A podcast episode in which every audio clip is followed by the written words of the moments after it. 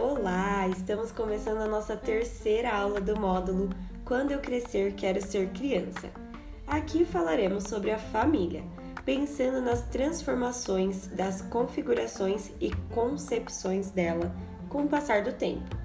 Quando pensamos em família, é importante lembrar que não é uma concepção unívoca, até porque hoje em dia vemos diferentes configurações familiares. Como nos traz Cristiane no livro A Infância Vitimizada, a família é um conceito em construção de uma realidade em transformação. Logo, ela acompanha os avanços, transformações e desconstrução dos padrões sociais.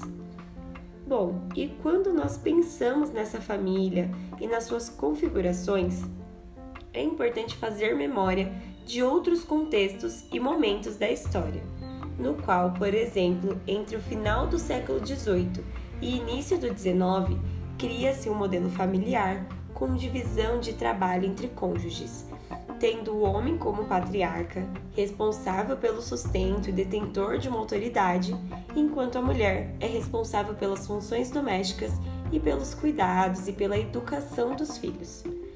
Nesse período, há uma forte valorização do casamento, tendo como requisito uma sexualidade centrada na procriação provocando paralelamente a prática do aborto, o abandono das crianças e até mesmo atos de infanticídio, ou seja, assassinato de crianças como métodos contraceptivos.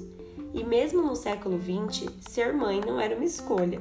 No Brasil, a pílula contraceptiva, por exemplo, era pouquíssimo divulgada e muitas mulheres não tinham acesso além de que pensava-se e reproduzia-se a ideia de que uma mulher, para ser realizada, deveria passar pela experiência da maternidade.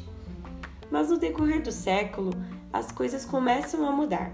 O desenvolvimento econômico, a urbanização, os avanços dos meios de comunicação são pontos importantes na mudança da estrutura familiar.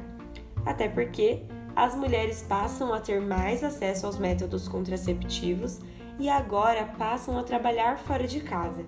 Algumas até assumem aquele papel que antes era destinado ao homem de chefe do lar, além de cuidar dos filhos.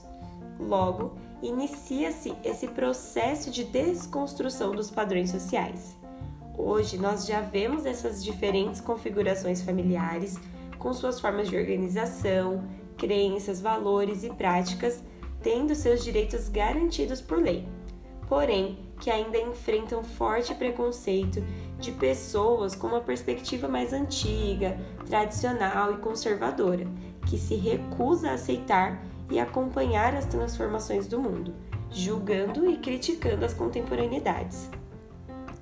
Mas, independente desses preconceitos, vemos essas famílias que se desconstroem e ressignificam a concepção de família a cada dia no qual homens e mulheres exercem diferentes papéis e que buscam constantemente pelo rompimento dos padrões.